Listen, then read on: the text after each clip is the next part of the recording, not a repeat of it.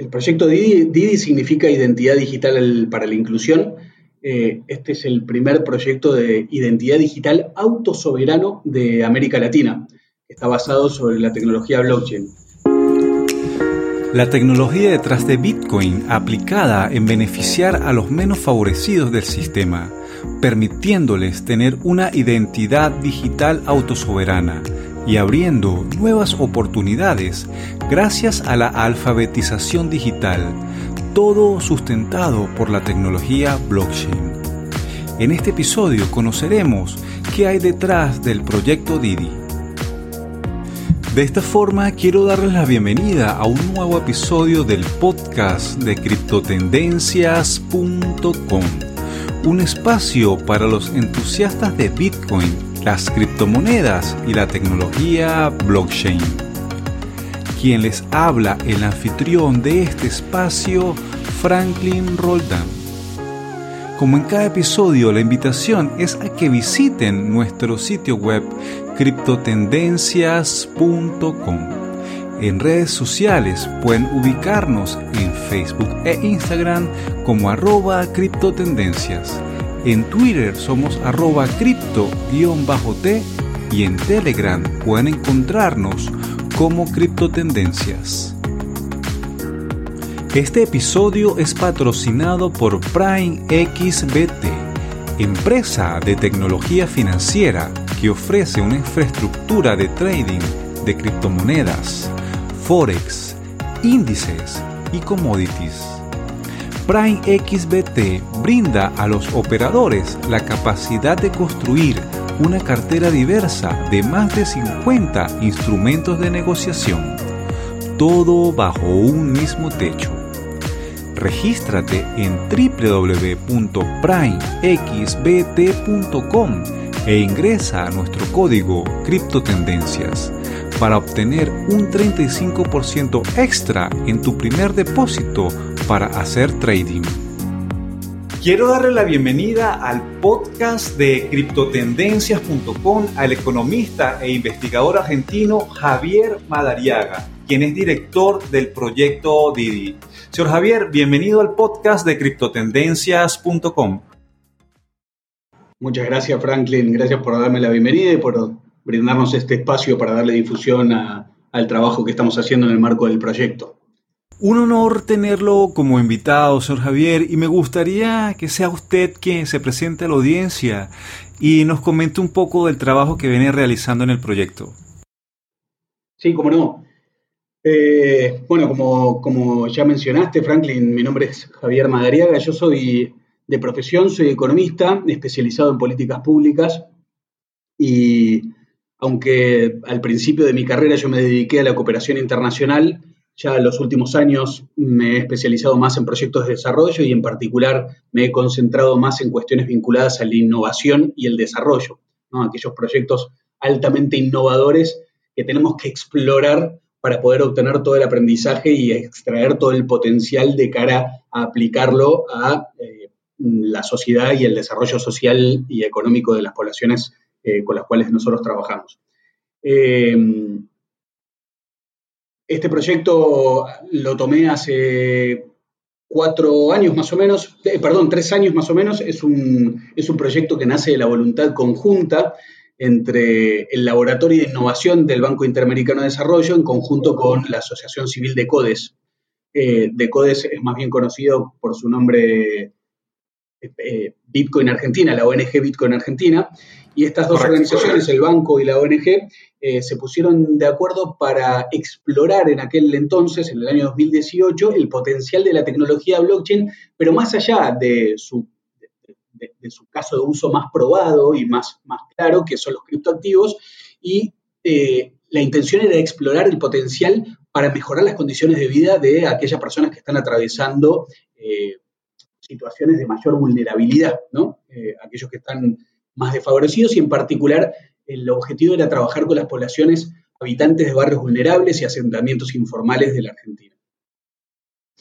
Señor Javier, me gustaría consultarle que sea usted quien nos explique un poco más a detalle cómo es el funcionamiento del proyecto Didi, cuál es el objetivo que persigue el proyecto Didi, ya nos ha adelantado un poco, y que nos comente un poco cómo surge esta idea, usted bien ya lo comentó, de el principal uso que se le está dando a la tecnología de la cadena de bloques es la transferencia de valor, en este caso Bitcoin, pero también vemos que la tecnología se presta para ayudar de otras maneras también a los sectores menos favorecidos del sistema, en este caso con las actividades que ustedes están realizando de la identidad digital descentralizada con el proyecto. Exacto. Sí, el, proyecto Didi, significa identidad digital para la inclusión. Eh, este es el primer proyecto de identidad digital autosoberano de América Latina. Está basado sobre la tecnología blockchain. Y el objetivo, como te comentaba, es empoderar a las personas vulnerables eh, o a los habitantes de barrios vulnerables y asentamientos informales con información sobre, sobre su identidad, información certificada en origen, ¿no? Y que de esta forma eh, nosotros podamos contribuir a mejorar su acceso a bienes y servicios de calidad. Básicamente el proyecto parte de una hipótesis que es que eh, al consolidar identidades confiables y relevantes que certifiquen y validen datos sociales, cívicos y económicos, se puede disminuir esa simetría informativa que afecta a las personas en situación de vulnerabilidad, mejorando los niveles de confianza y, por supuesto, eh, el acceso a los bienes y servicios de calidad. Hay algo que está detrás de la hipótesis del proyecto, que es el concepto de la penalidad de la pobreza. El concepto de la penalidad de la pobreza entiende que, en aquellas circunstancias, vamos a hacerlo más simple, aquellas circunstancias en donde el mercado no cuenta con información suficiente sobre las personas, no las incluye o las incluye a un costo mucho más elevado. Y ese costo más elevado es lo que se conoce como la penalidad de la pobreza. Entonces, lo que nosotros entendemos, o la hipótesis detrás de este proyecto, es que si nosotros logramos reducir esa simetría informativa, es decir, salvar esa brecha y dar cuenta de datos sociales, cívicos y económicos de estas personas, podemos incluirlas y disminuir ese costo, mayor costo relativo, ¿no? Esta identidad, eh, ¿se entiende hasta ahí, Franklin? Perfecto. Te decía que, esta identidad digital autosoberana que desarrollamos en, el marco de DI es una suerte o funciona como una suerte de portadocumentos digital, una wallet, eh, que nosotros la llamamos ID, i.d, y en el cual la persona acumula eh, credenciales verificables, eh, eh, verificables. Son certificados emitidos por terceros, que pueden ser instituciones o individuos, con los cuales se va vinculando a lo largo de su vida. Y estos certificados pueden llegar a ser desde un título de formación técnica emitido por una escuela de oficios, un comprobante de un pago de alquiler emitido por el locatario de una vivienda, eh, por ejemplo, puede ser un comprobante de buen desempeño emitido por un empleador con quien nosotros, para, el cual nosotros hemos trabajado, o simplemente eh, un certificado emitido mm, vinculado al repago de un crédito. Entonces, eh, estos certificados no solo quedan en poder de la persona, y ahí está la autosoberanía y la portabilidad de, de la identidad, porque nosotros partimos, actualmente estamos acostumbrados a modelos de identidad eh, que se manejan en silos, es decir, que nosotros delegamos nuestra información, la custodia y el almacenamiento y la gestión de nuestra información a entidades terceras. Los modelos de identidad digital autosoberana revierten esta situación y lo que proponen es que sea la propia persona, el propio titular de los datos, quien se apropia de los mismos y decide con quién compartirlos y durante cuánto tiempo, ¿no? Y lo, hermoso y que aporta la tecnología a, estos modelos de identidad digital autosoberanos es que estos certificados no solo quedan en poder de la persona para que decida con quién compartirlos, sino que a su vez vienen firmados con una tecnología que garantiza la autenticidad del emisor. Es decir, eh, y acá es el, gran potencial que aporta la tecnología, porque los modelos de, de identidad digital autosoberano no es necesario que el receptor de las... Pongámonos, a ver, vamos a, primero llevar el caso de uso que nosotros lo estamos aplicando. Nosotros le estamos, eh, el potencial que tiene esta tecnología es de abordar cientos de casos de uso. Nosotros en la actualidad, en la primera prueba piloto, estamos abordando esta tecnología que la desarrollamos en el marco del, del proyecto para la inclusión financiera, para mejorar las condiciones y la información para que las personas, en particular aquellas personas no bancarizadas, habitantes de barrios vulnerables, puedan acceder a mejores servicios financieros. ¿Qué es lo que sucede? Eh, como no están bancarizados, el sistema bancario no cuenta con información sobre estas personas, entonces no las incluye.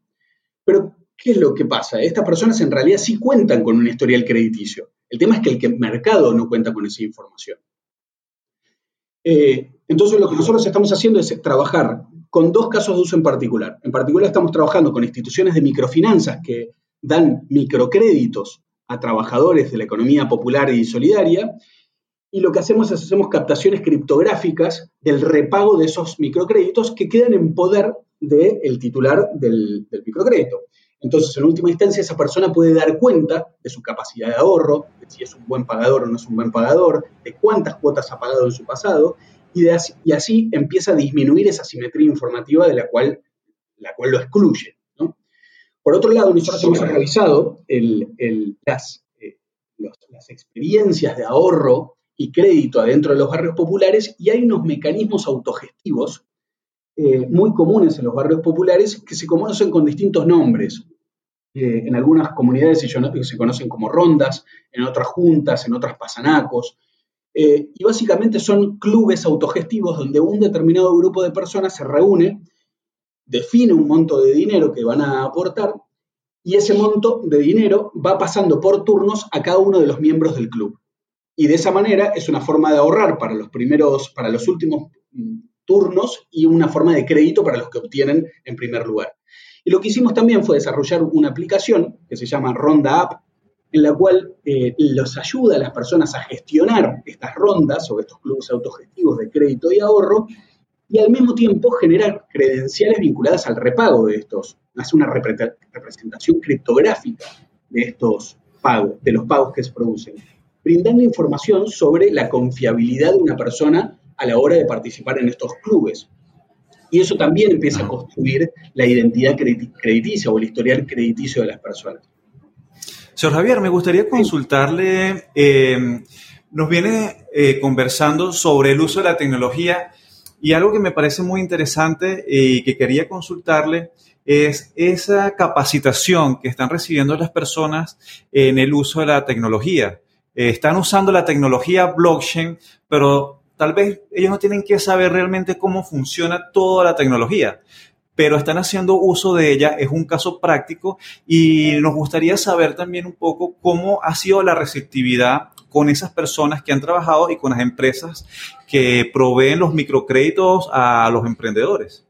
Sí, bueno, eso fue uno de los grandes desafíos a los cuales nos hemos enfrentado a la hora de implementar eh, la puesta en territorio de, este, de esta primera prueba piloto porque nosotros optamos por trabajar o implementar estos modelos de identidad digital autosoberano con poblaciones vulnerables.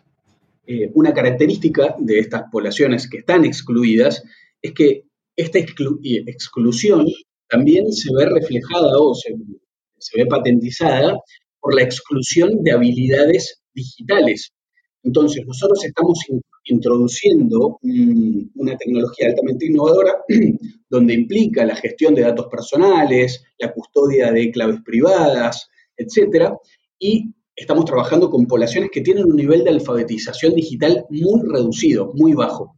Entonces nosotros hemos puesto en marcha, más allá del desarrollo tecnológico y de la puesta en práctica del core o del, centro del proyecto, capacitaciones vinculadas a la alfabetización digital por un lado, eh, capacitaciones vinculadas a alfabetización digital, que eh, van desde cuestiones tan simples como el manejo de claves privadas hasta liberar espacio en, sus dispositivos móviles, hacer un uso óptimo de los mismos, proteger sus datos personales, hasta cuestiones vinculadas a la inclusión financiera.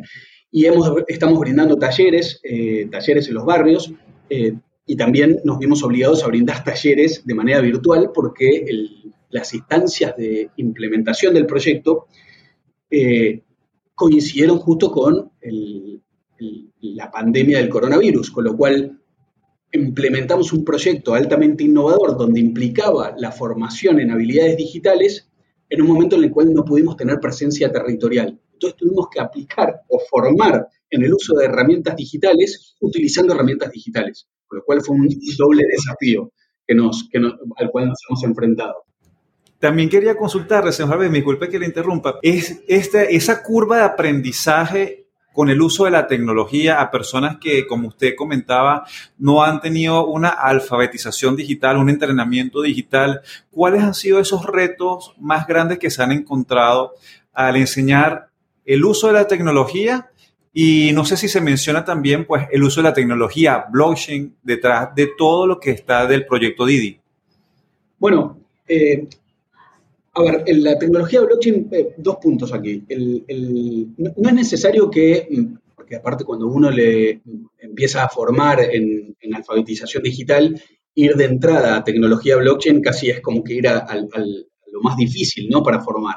Pero no es necesario que quien opera con estos modelos, con estas wallets, con estas billeteras de identidad digital, conozca el, el, funcionamiento de la, de la, cadena de bloques. No hace falta que eso lo conozcan. Lo que sí deben conocer es que esto garantiza, o que la, criptografía y la cadena de bloques garantiza la privacidad de los datos, la imposibilidad de censura, eh, el no repudio, eh, la descentralización. Estos son conceptos que sí vamos eh, explicando porque en última instancia las personas empiezan a almacenar información personal y quieren saber si sus datos personales están protegidos. Entonces, hay una formación vinculada a estos principios y a estos atributos que otorga la criptografía y, el blockchain, pero no necesariamente tenemos que formar en el uso de esta tecnología porque simplemente tenemos que formar en cuestiones mucho más básicas que es cómo operar con un dispositivo móvil, cómo proteger sus claves privadas. Y esto es la transformación.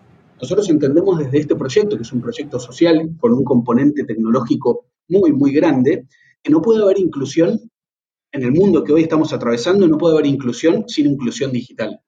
Hoy en día, Correcto. dar un crédito, eh, hacer compras, eh, hacer un registro, un trámite gubernamental con su municipio, con su ciudad, con su, con su alcaldía, requiere eh, la requiere que interactúen con herramientas digitales. Y una persona que carece de las habilidades como para poder hacerlo, se encuentra doblemente vulnerado porque tiene la vulnerabilidad de que no poder acceder a estos bienes, a estos servicios o a, estas, o a estos programas, pero al mismo tiempo eh, no está protegido porque respecto a la seguridad que implica proteger sus datos personales, proteger su identidad, proteger sus trámites personales, y una persona con, con algún tipo de malintención puede eh, operar por ellos y generarles consecuencias que no son deseadas. Entonces, nosotros estamos convencidos que para que haya inclusión y una inclusión absoluta tiene que hablar de inclusión digital y es por eso que en el marco de este proyecto estamos trabajando o hemos puesto tanto esmero en cuestiones vinculadas a la alfabetización digital. Señor Javier, y en este sentido también el impacto que está teniendo el proyecto Didi al realizar ese trabajo de alfabetización digital, menos que están trabajando con personas adultas que a su vez también están impactando la vida de los niños de esos hogares que están incluidos dentro de esta fase de aprendizaje. Exacto. Eh, ese punto es, ha sido un punto central para poder abordar. Mira, el caso de uso de. A ver, las personas que operan con microcréditos por lo general son personas adultas y adultos mayores. El promedio de edad, o el 80% de nuestros beneficiarios tiene más de 40 años. Con lo cual, eh, nos encontramos con una, generación, o nuestros beneficiarios es una generación que han crecido sí las herramientas digitales, pero hemos encontrado un canal para acceder a ellos y para que la formación en habilidades digitales sea más sencilla, en apalancarnos en los más jóvenes dentro de los hogares. Hemos, nosotros producimos herramientas eh, formativas orientadas directamente al beneficiario final, pero también estamos interactuando con los más jóvenes dentro de los hogares que funcionan como puente entre los adultos mayores y la tecnología, que en última instancia siempre es la persona de confianza dentro de los hogares que les permite o los ayuda a romper ese miedo, esa barrera que, estas personas tienen con el mundo digital. Así que estamos trabajando muy de, cara, muy de cerca con, con los niños de hoy, que son el puente entre la tecnología y los adultos mayores, pero que en última instancia en el futuro eh, se van a volver en, adultos que van a, realizar casi el 100% de sus actividades con, a través de herramientas digitales. Señor Javier, el proyecto DI arrancó en el 2016, ha ido creciendo, ha ido evolucionando y me gustaría conocer cuáles son esos planes que tiene el proyecto Didi eh, para este 2021, el crecimiento, si tienen eh, planeado expandirse a otras localidades de, Argentina y también me gustaría luego consultarle un poco sobre el informe que ustedes realizaron sobre lo que es el marco normativo vinculado a la identidad digital, blockchain y los criptoactivos que realizaron enfocados en América Latina. Sí, bueno, voy, a arrancar por lo segundo y, un poco, como te decía al principio, este proyecto es un proyecto de investigación aplicada. Básicamente lo que nosotros estamos intentando hacer con un proyecto tan innovador como este es eh, obtener los aprendizajes para poder escalar la solución y aprovechar el potencial que trae esta tecnología y estos modelos de identidad digital autosoberano a otros casos de uso más allá de los casos de uso orientados a la inclusión financiera, que son los, a los cuales estamos orientando la prueba piloto. Pero en el marco de este proyecto, nosotros, algunos de los componentes del proyecto incluyen el desarrollo de estudios que aporten conocimiento vinculado al potencial de la tecnología, pero también vinculado a los marcos regulatorios que, en, última instancia eh, terminan condicionando el potencial de la tecnología en los países donde, estamos, donde queremos operar.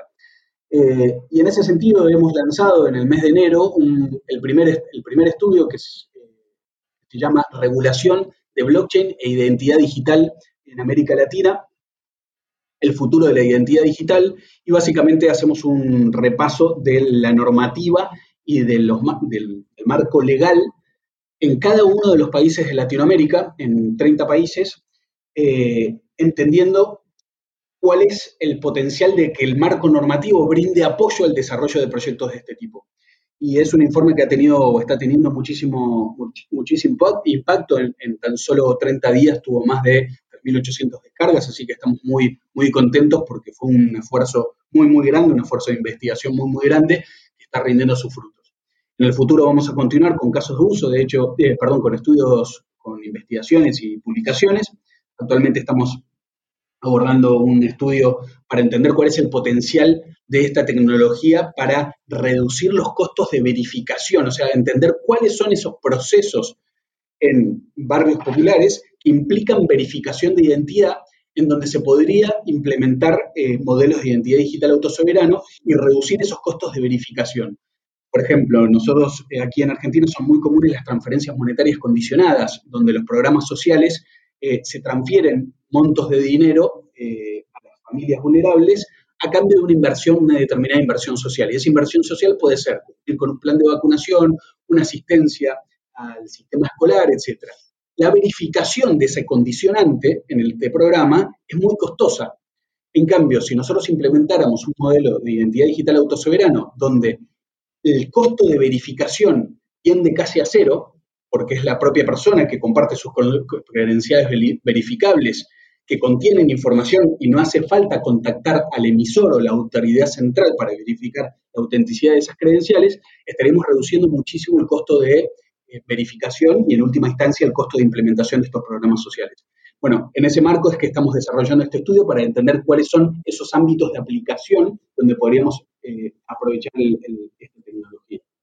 Y de cara a los planes del proyecto, luego de esta exitosa eh, experiencia piloto de implementación, en el caso de uso vinculado al desarrollo de un historial crediticio y a la inclusión financiera, estamos lanzando en Argentina, ya hemos lanzado hace una semana atrás, una convocatoria para que otras organizaciones públicas y privadas puedan aplicar para implementar este, este modelo a otros casos de uso, ya sean eh, réplicas de esta experiencia piloto o otros casos de uso que no hemos abordado. Y nosotros vamos a estar financiando, aportando financiamiento y mentoría para la implementación de estos modelos. Y muy pronto, muy pronto, creo que en el mes de marzo, fin del mes de marzo, vamos a estar lanzando la misma convocatoria a nivel, a nivel latinoamericano, a nivel regional, para financiar a aquellas organizaciones públicas y privadas que presenten o postulen casos de uso eh, que logren eh, tener el potencial de, un gran impacto en social y nosotros también vamos a estar haciendo financiamiento de hasta 50 mil dólares y brindando eh, mentoría y acompañamiento en la implementación y, por supuesto, recordar algo que no te dije, Franklin, que es que esta tecnología que nosotros hemos desarrollado en el marco del proyecto es una tecnología de código abierto y licencia de uso libre. Es decir, que nosotros lo que estamos aportando es un bien público, algo que nosotros queremos que se, sea aprovechado y resignificado por otras instituciones. Eh, ya sean públicas, privadas, no nos interesa, pero queremos que esto sea resignificado y que se aproveche el potencial en favor de los más desfavorecidos. Así que tanto la tecnología como el conocimiento y los aprendizajes que hemos obtenido en el marco del proyecto, como algunos fondos que tenemos destinados para financiar, van a estar orientados tanto para casos de uso a nivel Argentina como Latinoamérica en los próximos meses. Y también vamos a estar lanzando muy pronto, en el mes de junio, esto ya más orientada a la comunidad de desarrolladores, vamos a estar haciendo un hackathon para mejorar el modelo. Eh, si bien nosotros tenemos este, este, modelo desarrollado, del cual estamos muy contentos, creemos que ponerlo a consideración de, la, de la inteligencia colectiva pueden mejorar aún el modelo y algunas de las, de las de las características de este modelo que hemos desarrollado, así que vamos a estar desarrollando un hackathon y los ganadores de ese hackathon van a, también van a ser contratados para implementar los planes de desarrollo que hayan sido seleccionados en el marco de, este, este, concurso, ¿no? Admirable la tarea que está realizando, señor Javier, con todo el equipo de trabajo. Eh, me gustaría preguntarle brevemente hablamos un poquito del impacto que está teniendo el informe que presentaron sobre los marcos normativos de la identidad digital y sé que uno de los puntos que, quería tratar sobre esto era el impacto que esto podría generar sobre la parte gubernamental que toma las decisiones, que puede implementar leyes, que puede implementar proyectos en pro de favorecer a las personas y a los sectores menos favorecidos por la tecnología. ¿Cómo está evaluando y cómo se evalúa y cómo se imagina usted ese impacto de la identidad digital descentralizada sobre ya las normativas, eh, puede ser en Argentina y en la región? Sí, aquí hay, eh, nosotros en, este primer análisis que, hicimos tanto para la Argentina como para el resto de los países de la región, la primera conclusión es que el marco normativo está muy, muy eh, inmaduro, o sea, muy verde, vinculado al, a la tecnología blockchain, no tanto a la identidad y a la identidad digital, pero sí en, torno a la tecnología blockchain y contratos inteligentes y demás. En Argentina tan solo una regulación está menciona la tecnología blockchain y los, y los contratos inteligentes y no está, y no está reglamentada. Es decir, que, todavía, todavía hay mucho para ser vinculado a esto y para brindarle un soporte normativo a proyectos de este tipo. Sin embargo, eh, la regulación siempre va, por detrás de la innovación, ¿no? Primero están los avances, la innovación y los avances tecnológicos y por detrás, muy por detrás, eh, las, unas regulaciones inteligentes.